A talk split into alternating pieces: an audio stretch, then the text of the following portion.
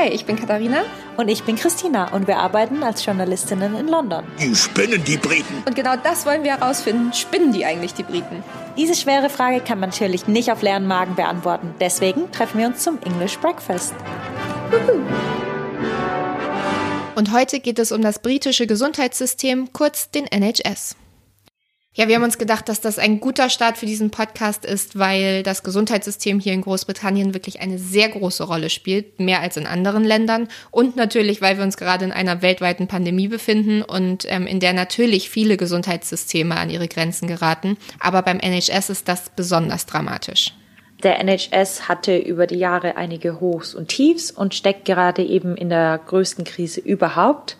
Dennoch ist er ein Kern der britischen Identität und wirklich eine der beliebtesten Institutionen des Landes. Er ist auf jeden Fall der große Stolz der Briten. Er ist bei den Briten sogar beliebter als die Armee und auch beliebter als die Monarchie. Also ein Gesundheitssystem, das beliebter ist als die Queen, das kann man sich immer so gar nicht vorstellen. Und das ist auch ganz schön verrückt, wenn man sich vor Augen führt, dass es eigentlich nur um das Gesundheitssystem geht in Anführungszeichen nur. Wenn ich das jetzt mal mit Deutschland vergleiche, da habe ich noch kein Gespräch erlebt abends in der Kneipe, dass man sagt, ja, so das Gesundheitssystem, da bin ich schon mächtig stolz drauf. das, äh, ähm, das machen wir alles super hier und ähm, das ist der Kern meiner Identität. Sowas gibt's in Deutschland einfach nicht. Nee. Und deswegen fand ich das schon ganz schön interessant man kann es auch verstehen, warum die Briten so stolz sind auf ihr Gesundheitssystem, denn es ist für jeden kostenlos. Also unabhängig davon, ob du reich oder arm bist, ob du ein Dach über dem Kopf hast oder eben nicht. Jeder hier wird behandelt, ohne etwas dafür bezahlen zu müssen. Ist eigentlich eine mega Idee von den Briten. Klingt erstmal so, als hätten sie es raus. Finde ich auch. Aber erstmal ein paar Zahlen und Fakten. Der NHS ist der fünftgrößte Arbeitgeber der Welt hinter dem US-Verteidigungsministerium. Da arbeiten 3,2 Millionen Menschen. Der chinesischen Volksbefreiungsarmee, da arbeiten 2,3 Millionen Menschen. Walmart, auch nochmal 2,3. Und McDonald's, da arbeiten 1,9 Millionen Menschen. Alle 36 Stunden werden eine Million Patienten behandelt im NHS, also wirklich wahnsinnig viele. Und auch wenn die Gesundheitssysteme im Vereinigten Königreich zusammenhängen, also Wales, Schottland, Nordirland und England, sind sie trotzdem separat kontrolliert und die jeweilige Regierung ist immer für das jeweilige System verantwortlich. 12,5 Prozent der Menschen, die im NHS arbeiten, kommen ursprünglich nicht aus Großbritannien. Das äh, wird auch nochmal interessant, wenn es um Brexit geht. Da kommen wir später noch zu. Ja. Die meisten kommen aus der EU, über 41.000 um genau zu sein, und davon eben die meisten aus Irland, Polen, Spanien, Portugal und Italien. Und weil wir ja jetzt nicht unbedingt in Großbritannien aufgewachsen sind, wir leben zwar lange hier schon und haben schon einige Erfahrungen mit dem NHS gesammelt, aber wir wollten so richtig tiefgehende Erfahrungen haben für euch. Deswegen haben wir den Briten Alex gefragt, was denn seine Meinungen und Eindrücke zum britischen Gesundheitssystem sind. Alex äh, wohnt schon sein ganzes Leben natürlich in Großbritannien, hat aber auch eine kurze Zeit in Berlin gewohnt und uns deswegen netterweise die Fragen auf Deutsch beantwortet. Da ja. mussten wir ihn ein bisschen überreden, aber genau. Ohne den NHS sind wir Briten potenziell gefährdet. Er ist der einzige Zugang zum Gesundheitswesen für die Mehrheit der Briten. Zudem ist er ein Sinnbild des Nationalstolzes, auch wenn die meisten Briten nicht zugeben können, wie schlecht der NHS geworden ist. Es war ein wunderbares Beispiel für die britische Philanthropie. Das britische Volk ist eines der spendabelsten in der Welt, wenn es um Geldspenden pro Person geht. Und merkwürdigerweise fragen wir uns nie, warum das so ist. Wenn deine Gesellschaft auf Spenden angewiesen ist, dann verfehlt die Regierung ganz klar ihre Pflicht, sich um ihre Bevölkerung zu kümmern. Captain Moore sammelte Spenden für den NHS Beispiele spiegeln meiner Meinung nach sehr gut das jetzige System wider. Alex hat hier jetzt ziemlich viele Punkte angesprochen, die wir jetzt irgendwie erstmal versuchen werden aufzuarbeiten und für euch einzuordnen. Ganz viel, was er angesprochen hat, ist tiefergehend in der britischen Gesellschaft verwurzelt. Zum Beispiel war das, was das große Thema war, dass die Briten gerne spenden. Ja. Es gibt eine unglaublich hohe Spendenbereitschaft hier und das ist erst einmal ein bisschen befremdlich, wenn man hierher kommt, aber man gewöhnt sich auch relativ schnell dran, weil das so im Alltag so klammheimlich vorbei an dir läuft und du so, ach, hier mal fünf Pfund spenden und da mal was spenden. Steht da mal jemand mit dem Eimer. ja, da wird mal gefragt und dann es ist total normal zu spenden hier. Jeder macht das auch. Ja. Und in Deutschland sind die Menschen da eher so ein bisschen misstrauisch und dann wird höchstens mal am Weihnachten gespendet. Ja. Wo geht denn mein Geld jetzt hin? Genau.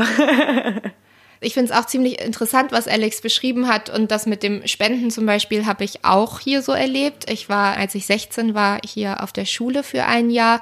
Und da war es wirklich so, dass wir eigentlich an jedem Wochenende irgendwas gemacht haben. Wir haben mal eine Modenschau veranstaltet und haben dann dafür das Krankenhaus gesammelt. Aber auch unsere Eltern wurden zum Beispiel regelmäßig angeschrieben, ähm, obwohl ja die Schule hier in Großbritannien schon relativ viel Geld kostet. Aber dann wurde man quasi immer noch aufgefordert, auf jeden Fall ähm, auch was zu spenden. Also das war total wichtig. Das ist hier eben ganz normal und so viele finanzieren sich hier eben auch viele Organisationen, die in Deutschland vielleicht sonst eher Geld vom Staat bekommen würden.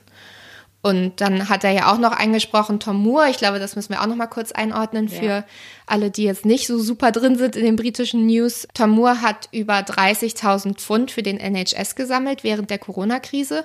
Und zwar einfach damit, dass er durch seinen Garten gelaufen ist. Der ist aber nicht etwa 20 Jahre alt oder ein Athlet oder irgendwie sowas. Nee, der ist satte 100 Jahre alt und dazu auch noch Ex-Veteran und hat halt mit seinem Rollator ist er da wirklich jeden Tag 100 Runden durch seinen Garten gelaufen und äh, Menschen konnten dann eben pro Runde Geld spenden. Und das wurde hier wirklich wahnsinnig gefeiert in Großbritannien. Und es sind so viele Spenden zusammengekommen. Ich war da an seinem 100. Geburtstag. Ja und habe live berichtet und das war wirklich, der wurde nicht nur in seinem Dorf wirklich riesig gefeiert, also sie standen alle auf der Straße und haben ihm applaudiert und ihm Geschenke gebracht und so, aber es haben auch wirklich aus dem ganzen Land ihn Geburtstagskarten erreicht, die wurden dann da in der Turnhalle von der Schule aufgestellt, das war ein riesiges Meer an Geburtstagskarten und der war quasi der Held der Corona-Krise, aber es ist schon ziemlich traurig, dass eben ein 100-Jähriger der profitieren sollte von diesem System und der auch noch ein Ex-Veteran ist dazu noch, dass der eben dafür sorgen muss, dass es genügend Geld da ist. Das finde ich ist hier so, so ein Problem, das schon durch Tom Moore so ein bisschen angescratcht wird in dem Sinne. Ja. Das ist die Finanzierung und einfach wie abhängig das System von Spenden ist. Wir sind jetzt mittlerweile im zweiten Lockdown. Ja. Im ersten Lockdown habe ich, also am Anfang des Jahres, habe ich auch bei einem Online-Pub-Quiz mitgemacht und dann musste man, glaube ich, 15 Pfund Startgebühr zahlen und das wurde alles gespendet an eine Organisation, die Geld gesammelt hat, um Schutzkleidung und Masken für Krankenschwestern und Pfleger zu kaufen und bereitzustellen, weil eben im ersten Lockdown nicht genügend da ja. waren oder nicht genügend gekauft wurden von der Regierung von, für den NHS. Und ich finde das immer ganz schlimm, wenn eine Gesellschaft, die eigentlich darauf angewiesen ist, dass so ein System wie der NHS funktioniert und für sie da ist, dann aber dafür sorgen muss, dass der NHS funktioniert ja. mit einfach privaten Geldern, die da hin, hingeschickt werden.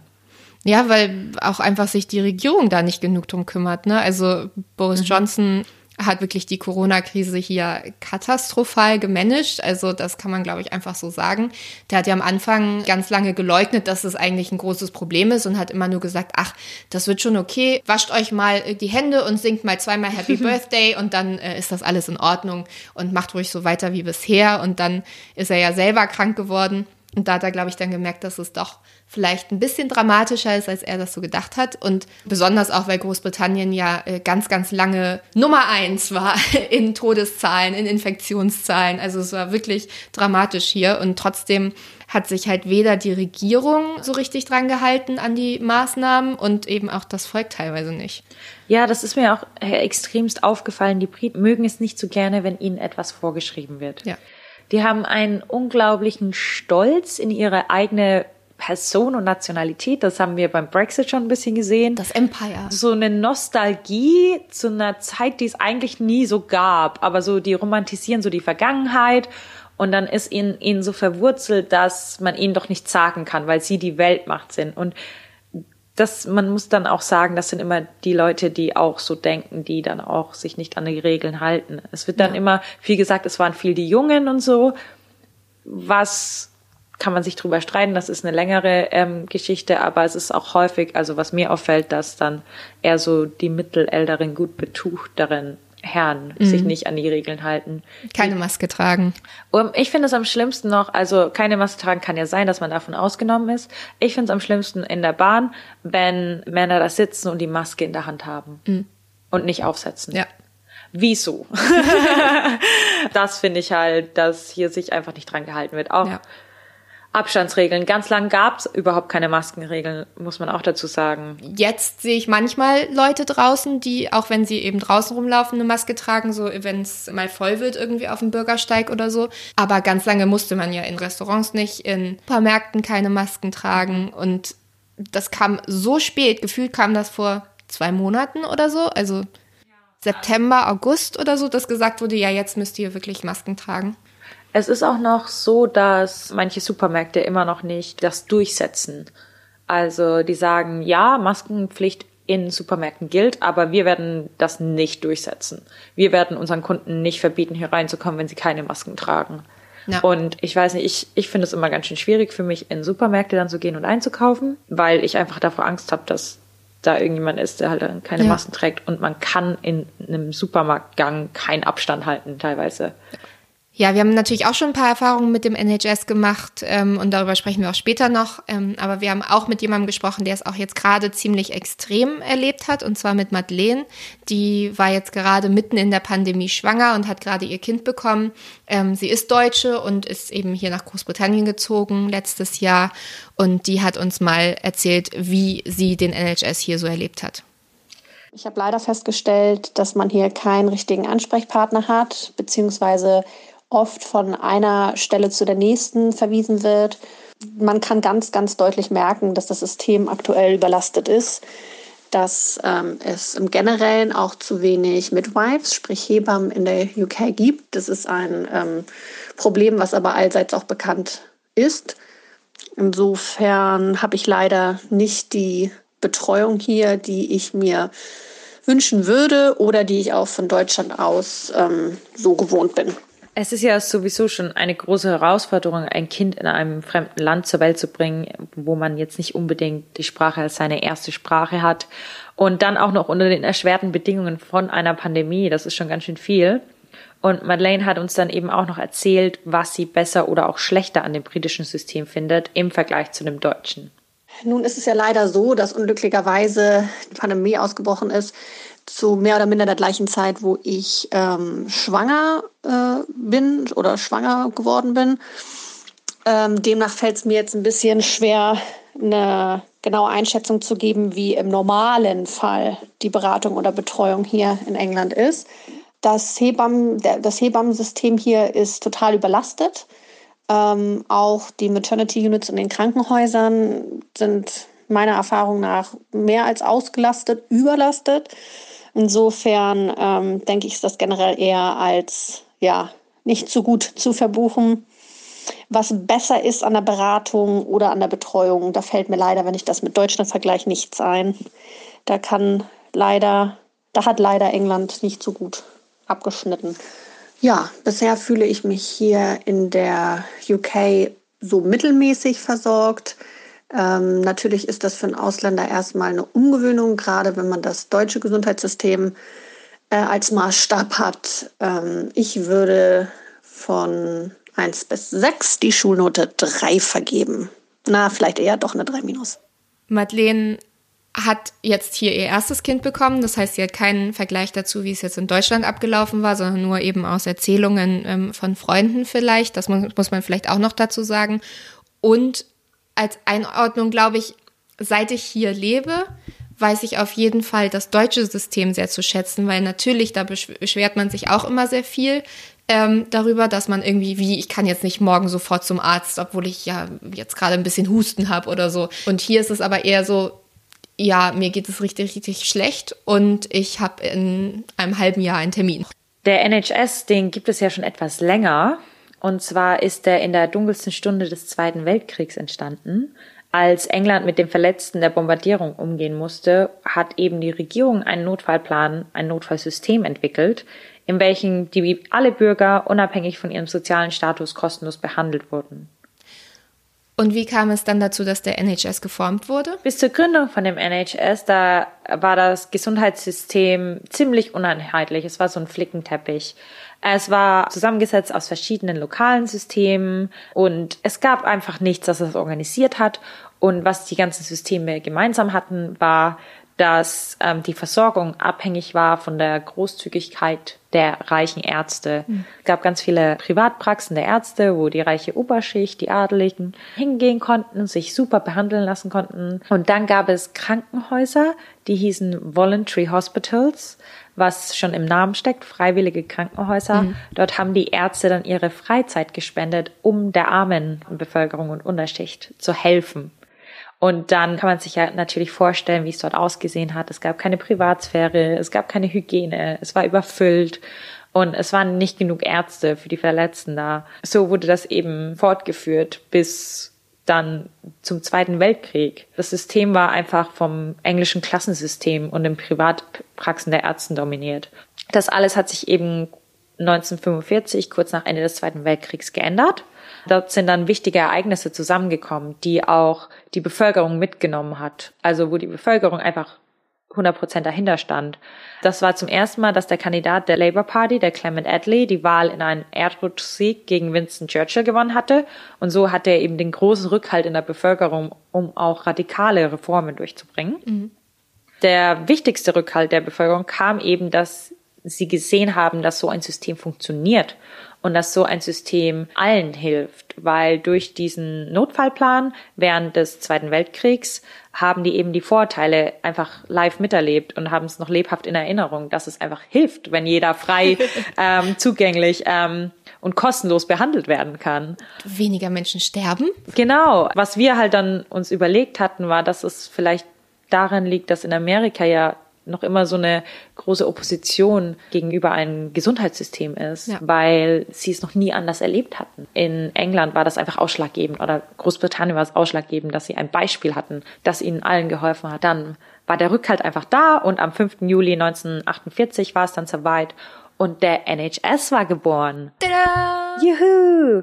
Und der NHS, wie gesagt, ist in der Theorie eine super Sache, also richtig gut. Er wird von Steuergeldern bezahlt, kann von jedem genutzt werden. Aber, das ist das große Aber, das System hat auch ganz, ganz viele Mängel. Das liegt vor allem an den Kompromissen, die über die Jahre immer wieder eingegangen werden mussten.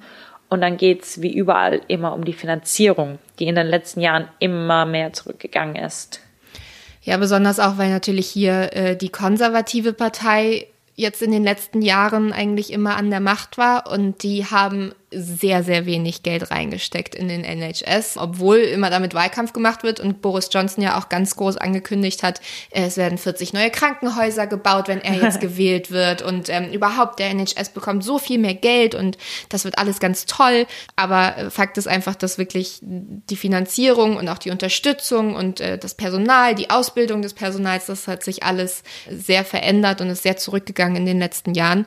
Und äh, genau diese Probleme, die es eben gibt, weil der NHS eben zum einen zu wenig Geld vom Staat bekommt, äh, mit denen haben natürlich auch die Menschen, die im NHS arbeiten, direkt zu tun. Und wir haben da mit einem GP, also einer Hausärztin äh, von hier gesprochen. Sie heißt Dr. Nisa Aslam. Und die hat uns erzählt, was für sie eigentlich die größte Herausforderung ist. In der letzten Zeit hatte ich noch mehr zu tun als sonst schon. Es ging so weit, dass meine Kollegen aus anderen Praxen übernehmen mussten, damit ich nicht zu viel arbeite. Ich finde es schwer, zu Hause nicht auch noch über die Arbeit nachzudenken. Da arbeite ich gerade hart an mir.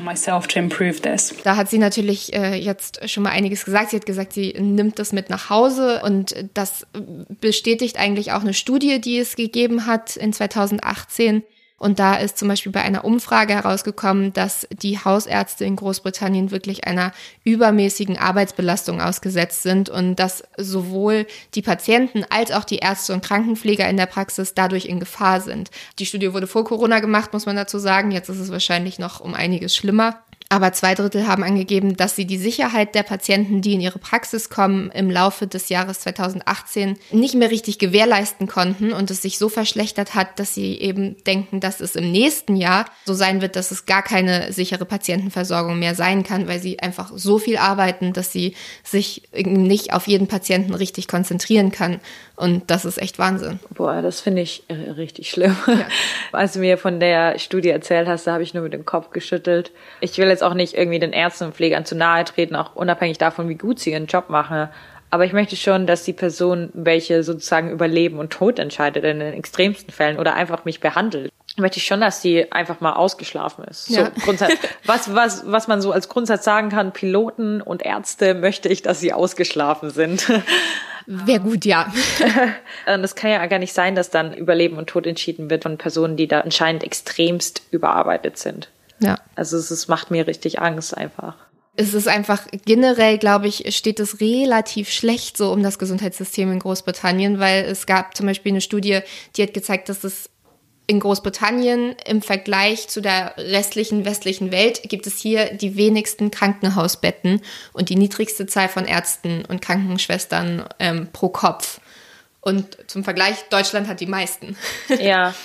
Und der Trend, der geht ja auch nicht nach oben, der geht ja immer weiter nach unten durch Brexit ja. zum Beispiel, die, die, neuen Pläne für das Einwanderungsgesetz mhm. der jetzt sehr konservativen Regierung unter Boris Johnson, in dem solche Berufe eben keinen Wert haben.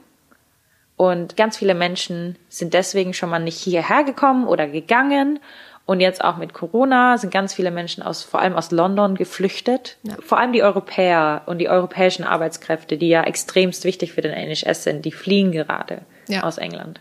Ja, also die fliehen schon seit 2016, seit dem Brexit-Referendum, weil halt niemand weiß, was tatsächlich auf sie zukommt. Und klar, hier wird immer geklatscht für den NHS oder wurde mhm. zumindest während der während des ersten Lockdowns und äh, die bekommen dadurch ganz viel Anerkennung aus der Gesellschaft, aber das hilft ihnen halt nicht, wenn sie keine Anerkennung von der Regierung bekommen in Geld zum Beispiel.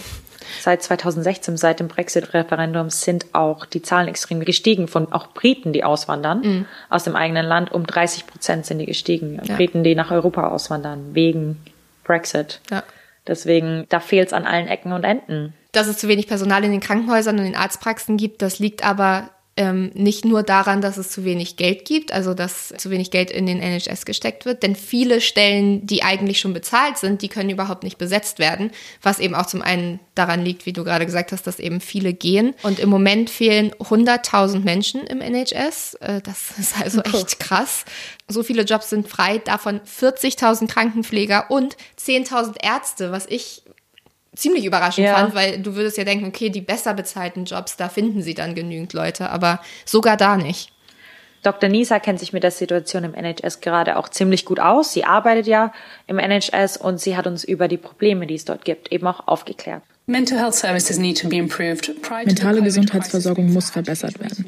Vor Covid hatten wir schon lange Wartelisten für Therapietermine und wir wissen, dass während der Corona-Krise noch mehr Menschen mit ihrer mentalen Gesundheit zu kämpfen haben.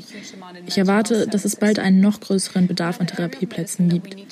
Außerdem müssen wir mehr vorbeugend tun. Während des Lockdowns ist es schwerer, regelmäßig Sport zu machen, also könnten wir bald mehr fettleibige Menschen hier haben. Dem muss durch den NHS vorgebeugt werden. In this regard, NHS weight reduction and bariatric services will need to be better resourced.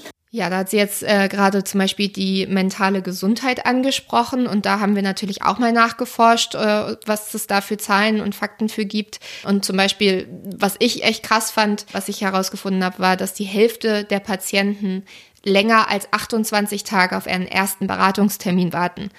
Und dieser erste Beratungstermin, der ist nicht dafür da, um quasi den Psychologen kennenzulernen oder so, sondern der ist erstmal nur dazu da, um zu entscheiden, ob man dafür eben, äh, ob man sozusagen krank genug ist, in Anführungsstrichen, um das bezahlt zu bekommen vom NHS, die Therapie. Und dann einer in sechs Patienten müssen dann nochmal 90 Tage warten, nachdem sie zugelassen wurden, ähm, auf den ersten Termin, also die Sitzung beim Therapeuten. Ja. Und wenn es dir richtig schlecht geht, das sind dann äh, vier Monate, die du darauf wartest, dass es endlich losgeht. Also ich finde das auch extremst, ähm, weil aus meiner eigenen Erfahrung hier in Großbritannien, also die Stimmung und äh, den Eindruck, den ich von der Gesellschaft und von den Menschen bekommen habe, eine ganz andere ist. Da wird sehr offen mit mentaler Gesundheit umgegangen, viel offener als in Deutschland. Da wird drüber geredet, es wird als Krankheit und mit Krankheitsbild angesehen und es gibt ja auch eine Kampagne von Prince Harry und Ed Sheeran, die haben zusammen auf die mentale Gesundheit eben aufmerksam gemacht. Und ich habe aus meiner Erfahrung an meiner Uni, als ich hier studiert habe, gab auch ziemlich schnell und ziemlich viel Hilfe, wenn man sich gestresst oder überrumpelt gefühlt hat mit der Arbeit oder dem Arbeitspensum. Und ähm, es gab da ein eigenes Zentrum mit Psychologen und Ärzten, die dir zum Beispiel bei Panikattacken zur Seite stehen konnten und bei Depressionen auch weitergeholfen haben ich fand das einfach beeindruckend und ich habe das dann auch miterlebt, als ein Freund von mir ziemlich an Panikattacken gelitten hat. Die Uni war so zuvorkommend und so hilfsbereit und wir mussten auch eine Präsentation halten und dann hat er zwei Minuten vorher eine Panikattacke bekommen und konnte seinen Teil nicht sagen. Und dann hat die Uni auch gesagt, kein Problem, es wird eure Note nicht beeinträchtigen, ihr macht einfach so weiter wie bisher und ähm, ihr, ihr reicht einfach seinen Teil ein und das war's. Es ist nicht, es wurde kein großes Ding draus gemacht. Es wurde, man hat sich akzeptiert gefühlt auch, was für ihn dann wieder gut war. Er hatte die Hilfe gehabt, ja. die da war. Aber dann habe ich mir auch wieder gedacht, ist ja cool, dass es sowas gibt. Aber das sollte eigentlich auch vom Gesundheitssystem abgesichert werden. Ja, natürlich. Das sind immer wieder private Institutionen, die das machen. Das sind immer wieder Privatleute, die dann spenden. Ne? Das sind ähm, zum Beispiel, hier gibt es die Organisation Mind UK. Mhm. Die ist eine gemeinnützige Organisation, die haben hier ganz viele Charity-Shops, was so Second-Hand-Shops sind. Menschen spenden da ihre Kleidung hin und dann stellen die Leute ein, die mit ihren, ähm, mit psychischen Problemen zu kämpfen haben, die so im normalen Arbeitsmarkt eben keine Anstellung finden würden. Ja. Und die kriegen dadurch durch die Charity auch Hilfe. Und da gibt's auch wieder ganz viele Leute, die dann dahin spenden. Und dann ja, ist das. Ja beim Spenden. Genau, das ist so ein Kreislauf, in dem die Bevölkerung diese Bürde für ähm, das Gesundheitssystem doppelt auf sich nimmt, weil mhm. einmal ja von den Steuergeldern das offizielle Gesundheitssystem bezahlt wird und dann auf der anderen Seite durch die Spenden dann alles andere noch abgedeckt wird, ja. auch eben teilweise Spenden an den NHS. Die gesellschaftliche Akzeptanz und Bereitschaft zu helfen ist ja da. Das ist ja nicht das Problem. Eigentlich ist das immer das Problem, wenn man irgendwie ja. was durchbringen möchte. Aber ähm, es geht wie eben bei Tom Moore und wieder über viele private Personen und Institutionen, die anstelle von den offiziellen Organisationen treten, den der NHS dann eigentlich abdecken sollte, die ganzen Sachen. Ja, ich finde es auch, also wir werden jetzt mal abwarten müssen, wie es jetzt auch äh, nach Corona und besonders jetzt nach der dunklen Jahreszeit hier weitergehen wird, weil ähm, 2019 zum Beispiel haben schon fast 300.000 Menschen auf einen zweiten Termin, also den Start der Therapie dann gewartet. Und wenn man das jetzt mal auf Corona anwendet, ähm, jetzt ist es die dunkle Jahreszeit, wir sind wieder im Lockdown, Menschen haben weniger soziale Kontakte, viele haben vielleicht ihren Job verloren. Ich kann mir sehr gut vorstellen, dass dann wirklich viel mehr Menschen eigentlich Therapie bräuchten, aber es eben dann niemanden gibt, der ihnen die geben kann wie du schon angesprochen hast, ist es wieder die dunkle Jahreszeit. Das ähm, muss man vielleicht noch mal kurz erklären, wenn man zumindest in London noch nicht gewohnt hat oder zu der Zeit mal hier war. Es ist eigentlich, es ist richtig, richtig schlimm. Ähm, fast jeden Tag ähm, bringt sich jemand um hier und schmeißt sich vor die äh, Tube, vor die U-Bahn.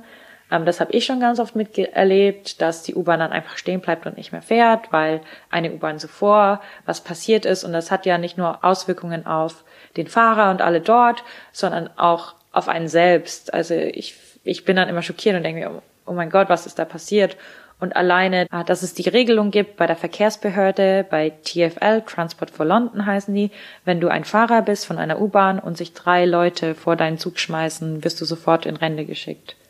Und komplett weiter bezahlt und alles. Okay. Also das finde ich einfach schon, dass da also ich das mich zeigt, das wie oft das passiert, ne? Ja, mich macht das einfach immer wieder sprachlos. Ähm, es, man muss dazu sagen, London ist eine tolle Stadt, aber London kann auch sehr einsam sein. Ja. Sehr, sehr einsam, sehr, sehr anonym. Deswegen braucht es den NHS, der psychologische Hilfe bereitstellt. Und deswegen sind die gerade noch die ähm, Hilfsorganisationen so wichtig, die das gerade noch so ein bisschen mitschultern. Und das sollte eigentlich nicht so sein. Das finde ich ganz wichtig. Das sollte nämlich eben nicht so sein, sondern natürlich ist es super, dass sich alle so einsetzen. Und ich finde, also das ist auf jeden Fall auch was, was ich ähm, an den Briten so liebe eigentlich, dass sie mhm. da alle so zusammenkommen und wirklich alle zusammenhalten. Jeder hilft irgendwie mit, so wie er kann. Und trotzdem heißt das ja nicht, dass das bedeutet, dass die Regierung sich dann darauf ausruhen soll, sondern eigentlich müsste die Regierung den größten Teil übernehmen und dann kann es ja trotzdem noch eine Spendenbereitschaft geben und dann kann man das ja trotzdem noch verbessern. Aber dass die Regierung sagt, ach ja, wir haben ja hier so viele Menschen, die kümmern sich darum, da brauchen wir ja quasi nichts mehr machen, das genau. ist schon Wahnsinn. Ja, das schockt mich auch immer wieder. Wir haben, wir haben ja beide schon Erfahrungen mit dem NHS gemacht. Ja. Also du auf jeden Fall viel mehr als ich. Bei mir war das immerhin lediglich eine Frauenarztuntersuchung und das sage ich hier in Anführungszeichen, ja. ganz, ganz großen Anführungszeichen. ähm, das kann man nicht so nennen. Also man geht zum Hausarzt, Man liegt dann auf einer ganz normalen Liege, also es gibt nicht den Stuhl. Und dann hat das bei mir so eine Arzthelferin auch gemacht, glaube ich, nicht mal die Ärztin. Nee, das macht, das macht kein Arzt, das macht ja, die, ja. Und die hatten auch nicht die Instrumente und gar nichts und du hast dich so unwohl gefühlt und es ist auch keine regelmäßige Untersuchung. Also damals, als ich diesen, du bekommst einen Brief, dass du zu dieser Untersuchung eben eingeladen wirst, das ist die Gebärmutter-Halskrebsuntersuchung und ähm, den bekommst du, ich glaube, alle Frauen ab 25 bekommen den ähm, irgendwann. Das ist so eine Lotterie. und allen, denen ich es gesagt habe, so, oh, du hast ja voll Glück, dass es in deinem ersten Jahr passiert, in dem du hier bist oder so. Ähm, und ich dachte so, was? also das ist auch noch eine der Dinge, eines der Dinge, die ich zu Hause mache. Äh, Frauenarzt. Ja. Ich vertraue meiner Frauenärztin in Deutschland einfach so sehr. Ja, äh, ich auch. Ich gehe zum Frauenarzt auch. Vor allem da hast du ja diese Untersuchung ungefähr alle Vierteljahr. Ja. Ähm, und, aber ja, das ist auch, also als ich hier auf der Schule war zum Beispiel, da hat man, da hatten wir halt so einen Krankenflügel und da ist man halt hingegangen, wenn man sich nicht gut gefühlt hat. Und das erstmal wird alles, erstmal wird, äh, werden Schmerztabletten auf dich geschmissen. Also du hast Kopfschmerzen, Schmerztablette, du hast Bauchschmerzen, Schmerztablette. Und dann gucken wir mal weiter. So, wenn es richtig, richtig schlimm wird, dann gucken wir mal, ob wir noch was anderes machen müssen. Aber was auf jeden Fall für mich irgendwie die prägendste und auch wirklich schockierendste ähm, Erfahrung war mit dem NHS, war mein Aufenthalt in der Notaufnahme. Ähm, ich stand den ganzen Tag im Regen und habe über Brexit berichtet und ähm, mir ging es nicht so richtig gut und ne, wir sind ja unter uns. Ich kann es ja sagen, ich hatte eine Blasenentzündung und also wirklich nichts lebensbedrohliches, aber auch nicht wirklich schön. Das heißt, es war eigentlich nur bin da hingegangen, weil ich wusste, am nächsten Tag muss, muss ich halt wieder arbeiten, wieder im Regen stehen ähm, und wollte einfach nur Antibiotikum haben, damit das so schnell wie möglich weggeht. Und das war auch relativ schnell klar und trotzdem saß ich wirklich die gesamte Nacht da. Also ich saß da über sieben Stunden in der Notaufnahme, während die komplett voll war. Mit mir saßen da so viele Leute, denen ging es tausendmal schlechter als mir und die sind auch nicht drangekommen. Ähm, die haben da, die haben geweint, die lagen auf dem Boden, es war, also es war richtig, richtig schlimm. Ähm, und es ging einfach nicht. Also am Ende habe ich halt 30 Sekunden, glaube ich, den Arzt gesehen. So, das hätte man, man hätte mir auch einfach so, also klar, man, man muss den Arzt sehen, damit er einem was verschreiben mhm. kann, das sehe ich ein. Ähm, aber das war wirklich einfach richtig schrecklich. Und dann bin ich quasi von da wieder direkt zur Arbeit gegangen. Und man, ich weiß das ja auch immer das Problem der Notaufnahmen, dass wir das auch in Deutschland haben und dass sich da auch immer viele beschweren, ähm, dass die so überfüllt sind und dass man nicht drankommt. Aber das hier ist auf jeden Fall Next Level. Ja, das ganze System ist einfach überfordert und überlastet und ich glaube, die Regierung ist auch mit den ganzen Herausforderungen, die auf das System zugekommen sind, einfach nicht mitgegangen. Ja. Also die Menschen werden zum einen immer älter und die Menschen haben immer mehr Krankheiten jetzt, die behandelt werden können. Also so hart wie das klingt, früher ist man einfach gestorben ja. oder man konnte dich retten, man konnte irgendwie, keine Ahnung, die Wunde zunähen. Und jetzt gibt es halt so Sachen wie Diabetes. Das sind langfristige Sachen, die ein großer Teil dieser Bevölkerung hat einfach. Der NHS kann damit nicht umgehen, weil nee. sich das Funding, also die Finanzierung dem nicht angepasst hat. Es ist immer noch nach dem gleichen Prinzip gearbeitet wie im Gründungsjahr. Und es fehlt einfach das Geld und das Personal. Und ich habe auch das Gefühl, dass der Wille der jetzigen Regierung gerade auch nicht unbedingt so da ist. Deswegen nee. ändert sich auch nichts. Es wird immer Wahlkampf mitgemacht, also alle Parteien, erste, zweite Stelle steht der NHS. Wir finanzieren den NHS besser. Wir stecken mehr Geld rein, wir brauchen mehr Krankenhäuser, wir holen mehr Personal. Das ist immer so, das predigen die Parteien immer vor jeder Wahl runter. Am Ende passiert nichts, da wird jetzt ein bisschen geklatscht und das war's. Aber ich weiß auch nicht. Ja, also ich glaube, man muss also ein bisschen was versuchen sie ja immer wieder. Also Theresa May hat zum Beispiel so einen Finanzierungsplan aufgestellt, ähm, wie eben dann immer mehr Geld reingesteckt werden soll. Und seit 2002 gibt es zum Beispiel die Regelung, dass jeder Patient in der Notaufnahme innerhalb von vier Stunden behandelt werden soll. Mhm. Und das ist ja auch ganz schön, dass man sowas dann äh, aufstellt. Aber die Realität sieht dann halt ganz anders aus, dadurch, dass es eben nicht genügend Personal gibt, um Leute so schnell zu behandeln. Ähm, eine Studie zum Beispiel hat auch gezeigt, das fand ich so heftig, dass 5500 Patienten ähm, in den letzten drei Jahren gestorben sind, weil sie auf eine Behandlung gewartet haben. Das ja. heißt, dies hat sich so verschlechtert in der Zeit, in dieser langen Zeit, die sie warten mussten, dass die einfach gestorben sind und die hätte man retten können. Äh, es gab ja vor einigen Jahren, also auch kurz vor der letzten Wahl, gab es ja auch ähm, den großen Skandal, dass ein Kind dort ja. ähm, auf dem Boden liegen musste oder auf so. Ja, das lag, es gab nicht genügend Betten und das genau. musste, lag auf einer Jacke auf dem Boden im Flur ja. und hat darauf gewartet, dass es drankommt. Also es, es steht gerade nicht gut um den NHS. Es ist so eine, so eine super Sache, muss man nochmal sagen in der Theorie ist es wirklich großartig und ähm, ich weiß, wir haben euch jetzt ganz schön mit äh, Infos zugehauen, das muss man auch erstmal ein bisschen verdauen, ähm, aber es ist einfach so ein komplexes System mit einer ziemlich komplizierten Geschichte. Was man aber zusammenfassend auf jeden Fall sagen kann, ist, es ist eine super Idee, es ist ein System, das ist frei zugänglich und kostenlos für alle, das ist toll, ja. aber es braucht eine Reform. Äh, natürlich steckt der NHS gerade in einer tiefen Krise. Also die Pandemie hat das einfach noch verschlimmert. Und es wird einiges an vor allem politischer Arbeit und höheren Ausgaben für die Finanzierung brauchen, um da wieder rauszukommen. Aber was eindeutig ist, was wir sagen können, ist, dass die Briten mit der Idee vom NHS auf jeden Fall nicht spinnen. Nein. das haben wir uns ja vorgenommen, rauszufinden, ob sie dabei spinnen. Also eine super Sache. Ich glaube, abschließend kann man sagen, wenn man richtig, richtig krank ist, oder wenn man was ganz Kleines hat, dann ist der NHS super. Äh, alles dazwischen, da muss auf jeden Fall viel getan werden. Das ist doch ein gebührender Abschluss. Hiermit verabschieden wir uns von euch. Danke fürs Anhören und wir melden uns bald wieder mit neuen kleinen und großen Kuriositäten aus Großbritannien. Ja, und wenn ihr Geschichten habt, die ihr gerne mit uns teilen wollt, dann schreibt uns sehr gerne. Wir sind auf Instagram und auch auf Twitter. Wenn ihr unter English Breakfast der Podcast sucht, dann könnt ihr uns finden. Und ihr könnt uns auch eine E-Mail schreiben unter englishbreakfast.podcast at gmail.com.